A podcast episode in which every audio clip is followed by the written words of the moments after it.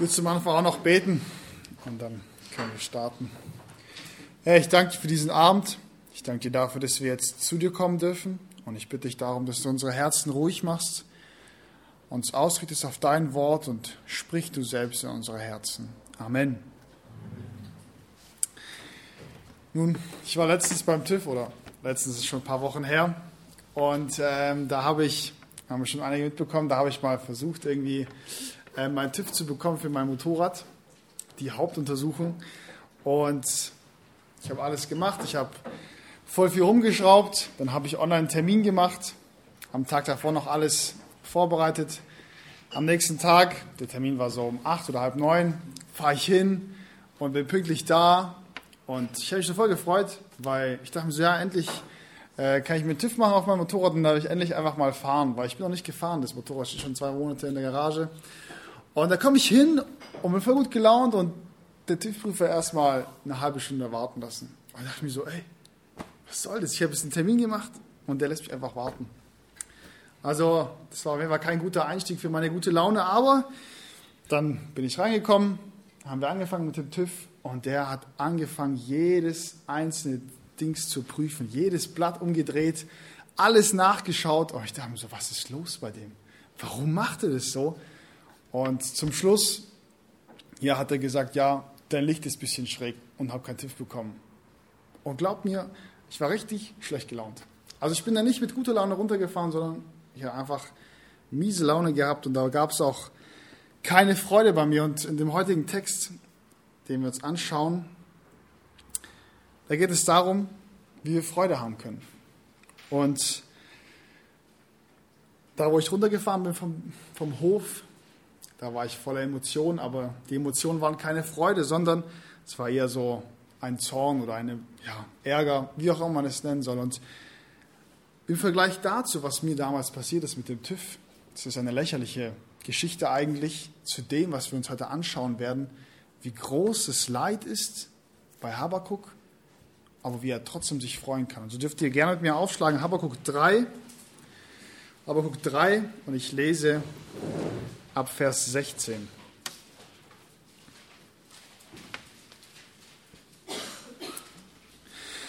Ich vernahm es und es zitterte mein Leib bei der Stimme bebten meine Lippen, Morschheit drang in meine Gebeine und wo ich stand, erzitterte ich. Ich werde ruhen am Tag der Drangsal, wenn derjenige gegen das Volk heranzieht, der es angreifen wird. Denn der Feigenbaum wird nicht blühen und kein Ertrag wird an den Reben sein und es trügt die Frucht des Olivenbaumes und die Getreidefelder tragen keine Speise. Aus der Hürde ist verschwunden das Kleinvieh und kein Rind ist in den Ställen. Ich aber ich will in dem Herrn frohlocken, will jubeln in dem Gott meines Heils. Der Herr, der Herr ist meine Kraft und macht meinen Füßen denen der Hirschkühe gleich und lässt mich einherschreiten auf den Höhen, dem Vorsänger mit meinem Seitenspiel.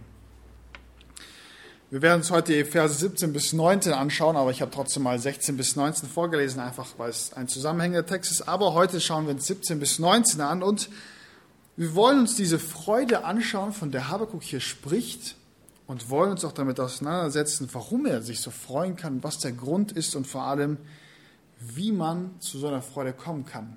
Und so habe ich auch das Thema überschrieben, voll Freude im Leid. Und ich habe auch dazu zwei Punkte mitgebracht. Und zwar ist der erste Punkt die Trauer im Leid und der zweite die Freude im Leid. Und so wollen wir mit dem ersten Punkt starten, die Trauer im Leid. Wir sind jetzt hier am Ende von diesem Propheten angelangt, von Habakkuk, also Kapitel 3. Und manchmal ist es ganz hilfreich, so ein Buch, wenn wir ganz zum Schluss sind, dem im Anfang zu vergleichen. Weil das, was Habakkuk hier aufgeschrieben hat, so ist er verblieben. Also wir wissen nicht noch mehr über Habakkuk, sondern das sind seine eigentlichen letzten Worte, die er hier aufgeschrieben hat. Und Deswegen will ich mit euch mal versuchen, zuerst den Anfang anzuschauen und dann das Ende anzuschauen vom Buch und dann miteinander zu vergleichen. Okay, was ist in diesem Buch passiert? Was ist zwischen Anfang und Ende? Ist da irgendwas, hat sich irgendwas verändert oder nicht? Und so wollen wir einfach mal kurz nochmal zum Anfang von dem Buch springen und wollen uns nochmal hineinversetzen, okay, wo Und wie hat Habakkuk gelebt? Und wenn wir in Vers 4 lesen, vor Kapitel 1, darum wird das Gesetz kraftlos und das Recht kommt niemals hervor. Denn der Gottlose umzingelt den Gerechten, darum kommt das Recht verdreht hervor. Also Habakkuk fängt dieses Buch hier an, damit, dass er zu Gott kommt und sagt, hey Gott, hier in meinem Land ist alles ungerecht, hier läuft überhaupt nichts. Und wie er es hier auch schreibt, das Recht kommt niemals hervor, es kommt verdreht hervor. Und überall ist Götzendienst und Sünde. Und damit wir uns so ein bisschen in die Lage hineinversetzen können, können wir eigentlich auch so ein, wenigstens ein bisschen einfach auch mal in unser Land schauen, weil wenn wir in unser Land schauen, sehen wir da nicht auch so unglaublich viel Ungerechtigkeit und einfach nur, wo man sich denkt, hey, was ist los mit den Leuten? Diese ganzen Klimawandel, dann kleben sich die Leute auf die Straße. Wie viele Menschen setzen sich für die Rechte von Tieren ein, aber dabei übersehen die völlig oder stimmen sogar zu, dass die Abtreibung vereinfacht wird. Und so wird die Gesellschaft immer bunter und immer vielfältiger, aber dabei merken wir gar nicht, dass mehr als 100.000 Babys jeden Tag abgetrieben werden. Und um es ganz deutlich mal zu sagen, der Staat hilft jungen Frauen, Menschen umzubringen. Und diese Generation, die jetzt aufwächst, also wir, die wir jetzt hier aufwachsen, unsere Generation ist in dieser großen Vielfalt, aber doch ist es so dunkel und doch gab es noch nie so viele Selbstmorde, wie es heute gibt.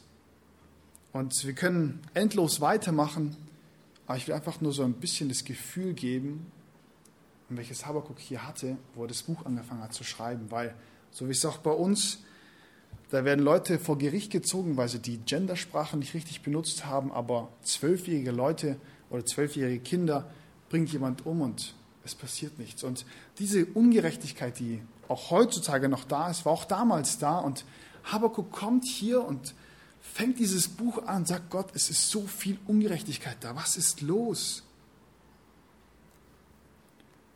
Und wenn wir jetzt wieder zum Ende gehen, zu Vers 17 von Kapitel 3, steht hier geschrieben, denn der Feigenbaum wird nicht blühen und kein Ertrag wird an den Reben sein. Und es trügt die Frucht des Olivenbaums und die Getreidefelder tragen keine Speise. Aus der Hürde ist verschwunden das Kleinvieh und kein Rind ist in den Ställen. Und das ist so gut wie das Ende hier in Vers 17. Und wir lesen das und ich weiß nicht genau, ob ihr damit viel anfangen könnt, aber ich will mal ganz kurz einfach durch diesen Vers durchgehen, weil es ist so interessant, was er hier schreibt und diese Not, die er hier sagt, und die ist auf den ersten Blick gar nicht so erkennbar. Wenn wir anfangen, denn der Feigenbaum wird nicht blühen. Damals war der Feigenbaum in Israel sowas wie, ja, wenn man das vergleichen kann, wie der Apfelbaum in Deutschland. Überall gab es die und ähm, man kann sagen, es war eine Hauptnahrungsquelle von denen damals. Und er sagt hier, der Feigenbaum wird nicht blühen. Okay, also es gibt keine Feigen. Aber dann geht er weiter. Und kein Ertrag wird an den Reben sein. Und ich denke, mit, ähm, mit Weinstöcken können wir uns schon eher ein bisschen identifizieren. Wenn wir nach Stuttgart fahren, da gibt es über viele Weinberge und damals in Israel gab es auch voll viele Weinberge. Da haben die Wein draus gemacht, die haben die Trauben gegessen und dann sagt er, okay, und es wird auch nicht blühen. Die zweite Hauptnahrungsquelle ist weg.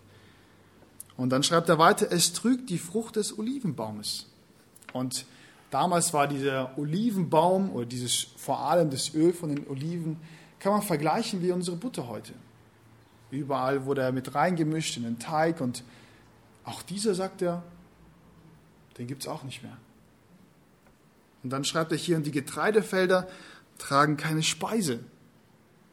Okay, vielleicht, ja, denken wir ja gut, jetzt gibt es halt kein Bier, weil es keine Getreide mehr gibt. Nein, aber es wird auch Brot draus gemacht und es gibt auch kein Brot mehr. Und dann geht er weiter, aus der Hürde ist verschwunden das Kleinvieh. Und ich weiß nicht, ob er jetzt damit Schafe, Hühner, Hasen, was auch immer gemeint hat, aber es ist hier eigentlich völlig egal, weil egal was er gemeint hat, es gibt die Tiere nicht. Und somit gibt es kein Brot und auch kein Fleisch. Und zum Schluss zählt er auf, und kein Rind ist in den Ställen. Also wir sehen, er hat hier sechs Hauptnahrungsquellen, so, so kann man die betiteln, aufgezählt und hat gesagt, keines von ihnen ist da. Keine Feigen, keine Trauben, kein Öl, kein Brot, kein Fleisch, keine Milch, gar nichts. Und ich weiß nicht genau, ob ihr das so nachvollziehen könnt, weil ich glaube, niemand von euch hat irgendwie einen großen Bauernhof oder Tiere oder niemand schlachtet von euch seine eigenen Tiere, aber um es einfach mal so auf uns zu übertragen, was würdet ihr machen, wenn ihr in den Lidl geht und der Lidl leer ist? Dann würdet ihr wahrscheinlich euch sehr wundern, warum der Lidl leer ist, aber ihr würdet sagen, kein Problem, ich gehe einfach, zum Beispiel in Heubach, einfach in Edeka. Und du gehst in den Edeka rein und das Einzige, was dir entgegenschaut, sind eigentlich nur leere Regale. Und das Problem ist, es ist nicht nur in Heubach so, es ist auch nicht nur in Bilbingen so, sondern es ist ganz Deutschland so. In ganz Deutschland gibt es in den Supermärkten nichts. Einfach nichts. Du kannst nirgendwo einkaufen gehen, kein Essen. Und genau das ist auch das, was hier Habakuk schreibt. Es gibt kein Essen, die Hungersnot kommt.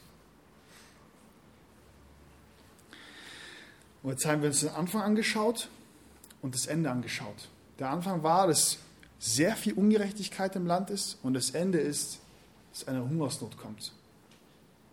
Und wir würden vielleicht denken, ja, wenn Habakkuk doch zu Gott kommt, dann muss doch das Ende richtig herrlich sein, oder? Habakkuk kommt zu ihm und sagt, hey Gott, hier ist so viel Ungerechtigkeit und Gott sagt, kein Problem, ich richte das alles. Na, aber eigentlich ist genau das Gegenteil hier, oder? Habakkuk kommt zu Gott und Gott sagt, so nach dem Motto, hey, pass mal auf, du hast keine Ahnung, es ist noch viel schlimmer, als du denkst. So kommt es doch rüber, oder? Auf einmal ist es noch viel größer, das Leid, als es am Anfang schien. Und damit wir das uns nochmal sehr gut vor Augen führen, dürft ihr gerne mit aufschlagen. Klagelieder, Kapitel 4. Und die Klagelieder, die wurden genau in dieser Zeit geschrieben, wo diese Hungersnot kam, von der wir gerade so geredet haben. Und schlagen wir zusammen auf, Klagelieder Kapitel 4. Ich lese die Verse 9 und 10. Die das Schwert erschlug, waren glücklicher, als sie der Hunger tötete. Welche vom Hunger durchbohrten, dahinschmachteten, aus Mangel an Früchten des Feldes. Die Hände barmherziger Frauen haben ihre eigenen Kinder gekocht und sie dienten ihnen zur Nahrung beim Zusammenbruch der Tochter meines Volkes. Und genau dieses Leid, was wir hier lesen, hat Habakkuk gesehen in die Zukunft. Und das, was wir gelesen haben, ist, wie Jeremia es hier aufgeschrieben hat, wie er es erlebt hat. Und man könnte sagen, es ist eigentlich menschlich gesehen das größte Leid, was auf einen zukommen kann. Aber was gibt Schlimmeres als eine Hungersnot, wo alle draufgehen und vor allem die barmherzigen Frauen ihre Kinder kochen? Und vielleicht sitzt du jetzt hier und bist bestürzt, auch zu Recht, aber so wirklich, ja, so wirklich dich damit zu identifizieren oder so wirklich schlimm ist es ja auch nicht, weil ich meine, wir sitzen hier in einem warmen Haus, haben gut gegessen, wohl gekleidet, friedlich. Und doch glaube ich, dass jeder von uns hier seine eigene kleine Tasche dabei hat. Und diese Tasche, die jeder von euch dabei hat, die mag bei jedem vielleicht ein bisschen anders aussehen. Bei dem einen mag sie vielleicht klein und bunt sein, grell beschmückt, mit hellen Farben. Bei dem anderen vielleicht riesig und völlig zerfleddert und unübersehbar. Und bei dem dritten ist sie vielleicht einfach schwarz und schlicht und passt einfach zu der Person. Und all diese Taschen, die ihr dabei habt, die haben eine Gemeinsamkeit. Und diese Gemeinsamkeit ist, dass sie von einer, ja, von einer Fabrik ist, von einer Marke ist. Und diese Marke heißt Leid.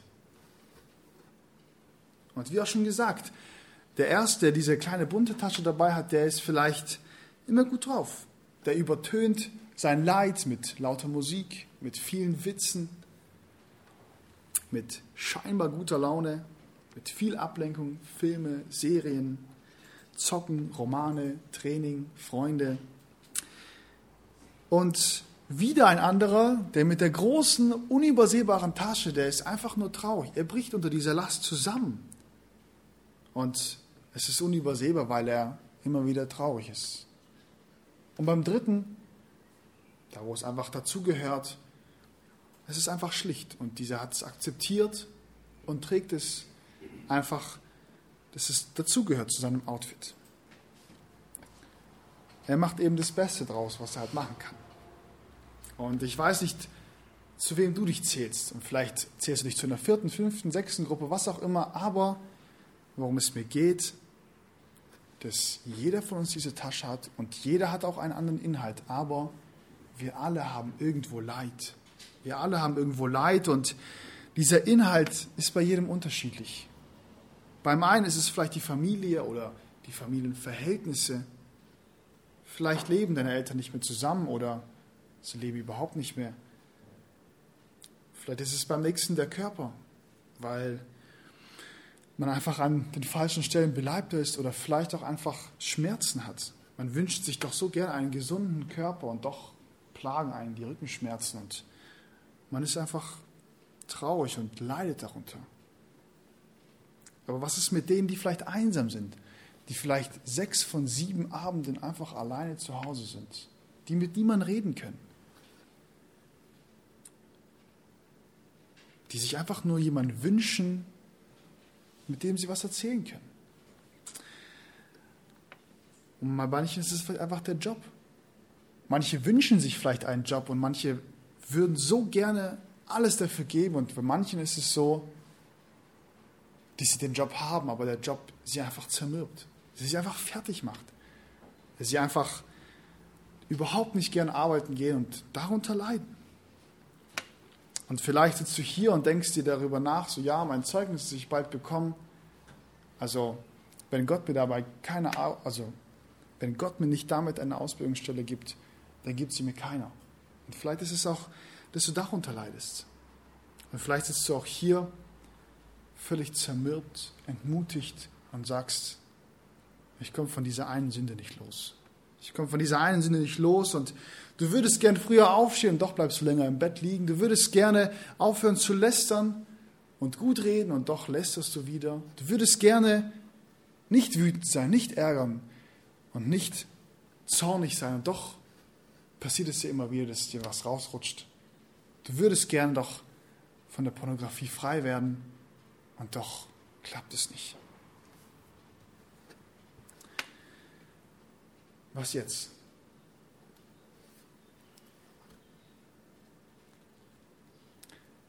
Und der Vergleich von Habakuk, wie wir sehen, war jetzt nicht unbedingt so hilfreich. Wir haben gesehen, dass es am Anfang Leid war, am Ende Leid war. Und es war eher so, dass es mehr Fragen aufgeworfen hat. Und ich will euch nicht meine Meinung hier kundtun, ich will euch nicht irgendwelche Tipps geben, sondern das Einzige, was ich machen will, ist ein Sprachrohr zu sein.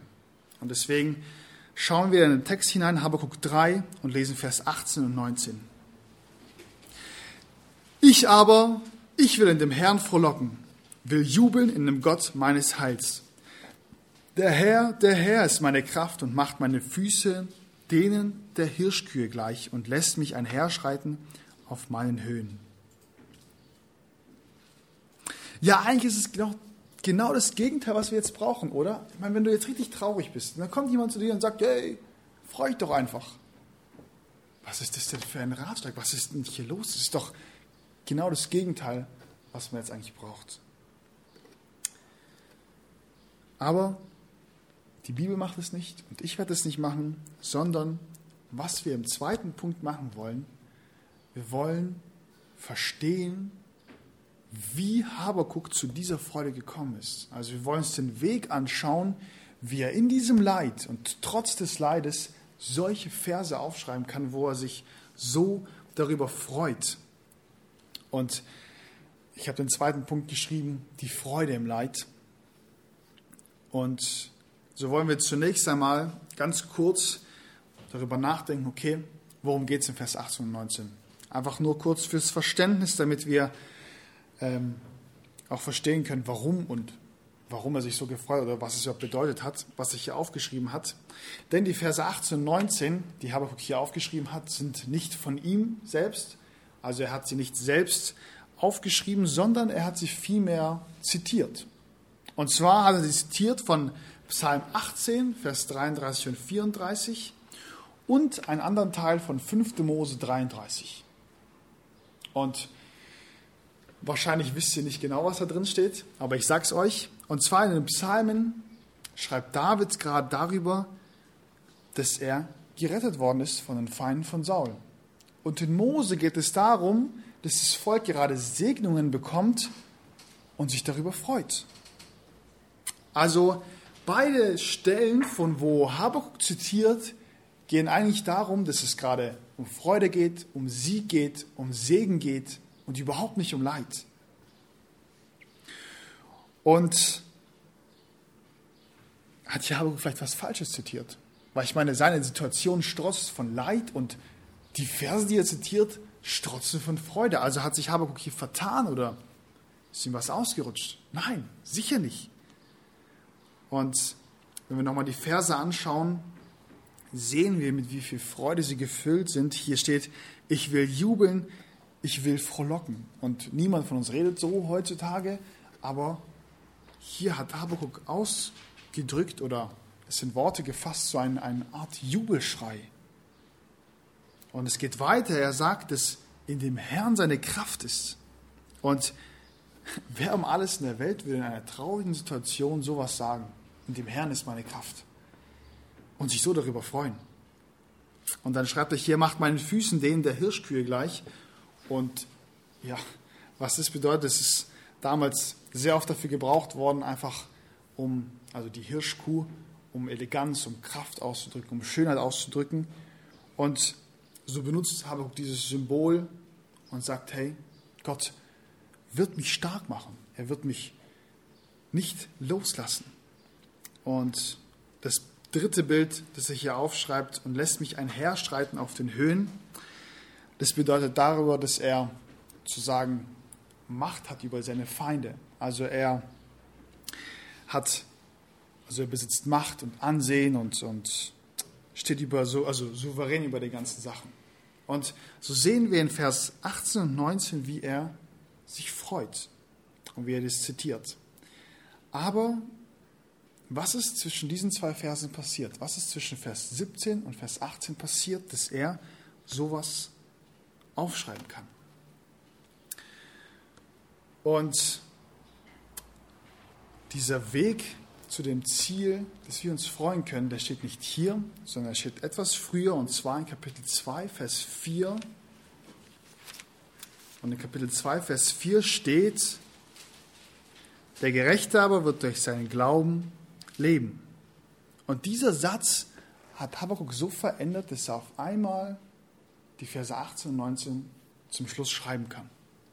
Und der Einwand ist jetzt berechtigt, wenn ihr sagt, na gut, ich habe es noch nicht wirklich noch nicht so ganz verstanden, warum der jetzt wegen diesem Satz sich so gefreut hat. Aber ich will es versuchen, einfach zu erklären, was hat Leid immer gemeinsam?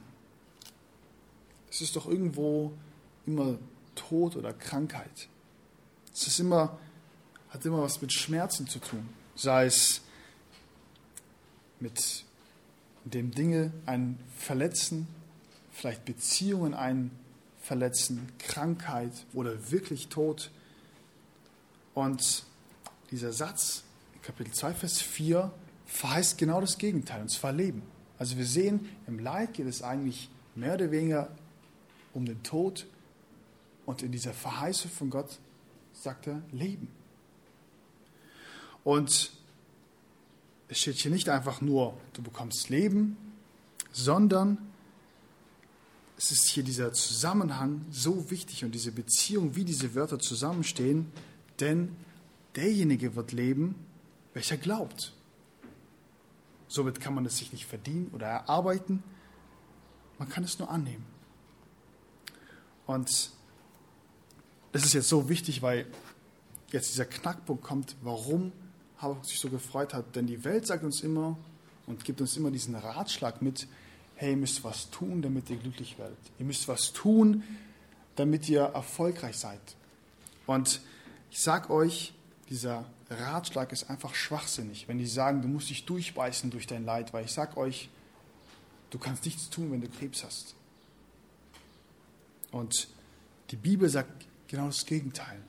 Du musst nichts tun, sondern sollst hingehen und alles auf Gott werfen. Dein ganzes Vertrauen auf Gott werfen und deinen Bankrott erklären. Und das ist genau das Gegenteil von etwas zu tun, sondern sich hingehen und in Gottes Abhängigkeit hineinfallen zu lassen. Und wir sehen, so wie das Buch angefangen hat, mit Leid, so hat es auch aufgehört, mit Leid.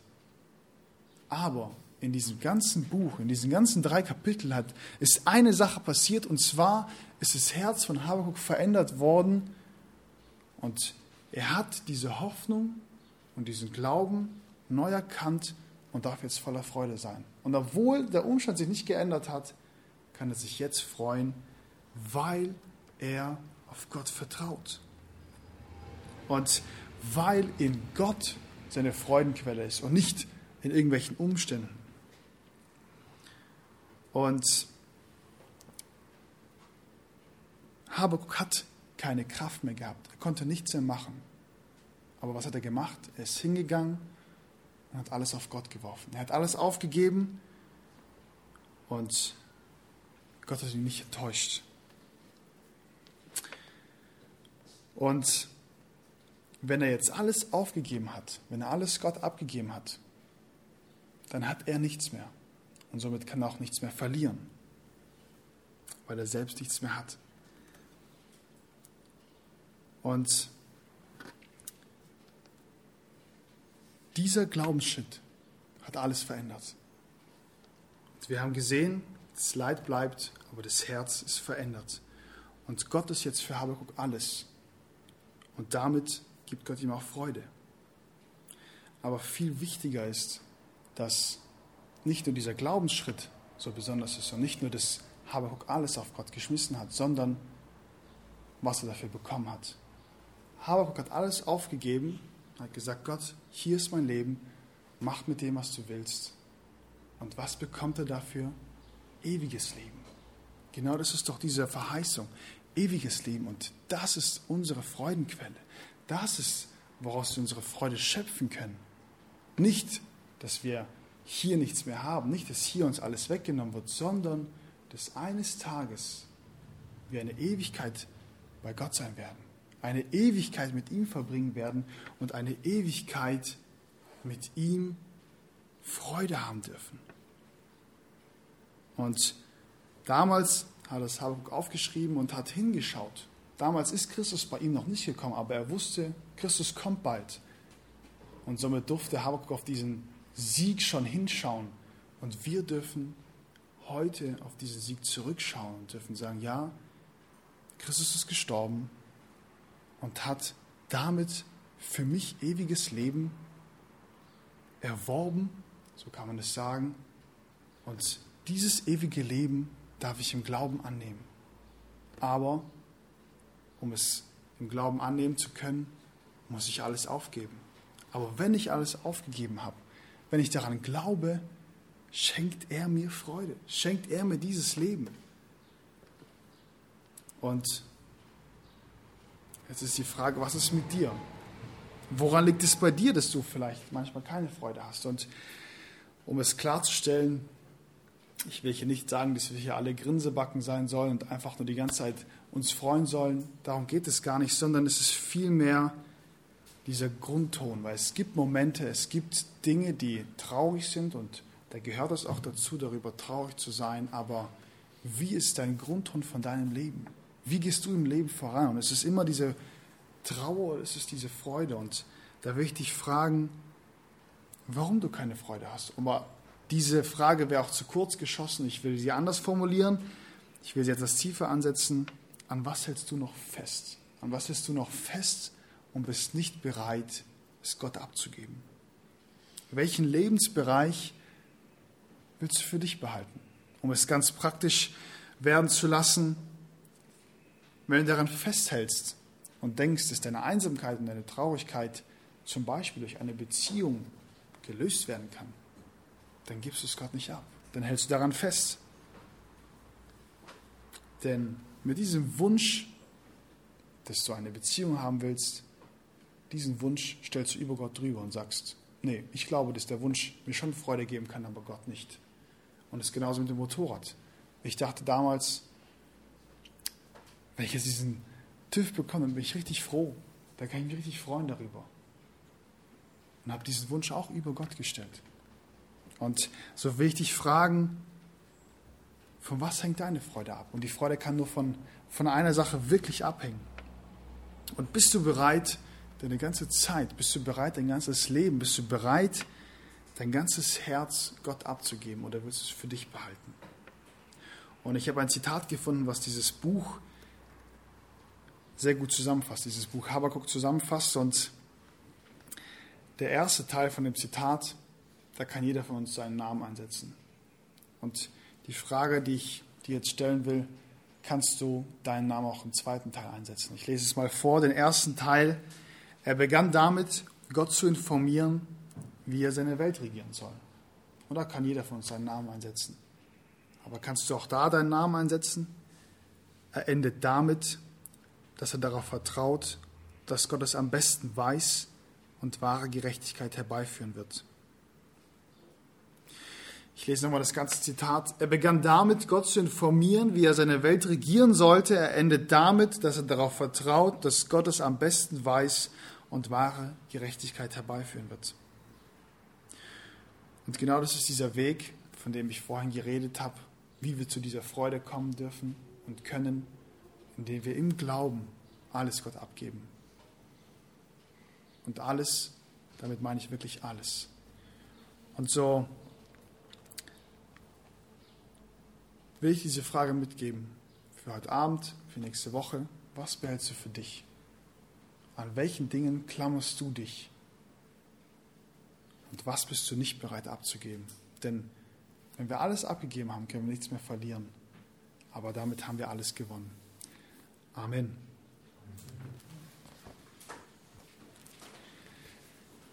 Wer beten will, darf gerne auch beten und ich mache den Abschluss. Herr, ich danke dir dafür, dass du mit deinem Sohn uns alles geschenkt hast. Und ich bitte dich darum, dass du uns doch immer mehr und jeden Tag neu diese Herrlichkeit und diese herrliche Botschaft aufzeigst. Dass du unseren Blick, Herr, auf die Ewigkeit richtest und nicht auf dieses Leben. Und hilf uns dabei doch zu verstehen, wie großartig und wie wundervoll es sein wird, wenn du eines Tages wiederkommen wirst und wir mit dir leben dürfen. Und so bitte ich dich darum, dass du an jeden heute diese Frage mit nach Hause nehmen lässt und dass du uns hilfst, uns zu überprüfen, woran wir festhalten. Und ich bitte dich darum, dass du uns doch davor bewahrst, zu denken, das ewige Leben startet erst, wenn wir tot sind, sondern hilf uns dabei auch jetzt schon heute mit dir anzufangen, mit dir zu gehen und mit dir zu leben bis in alle Ewigkeit. Amen.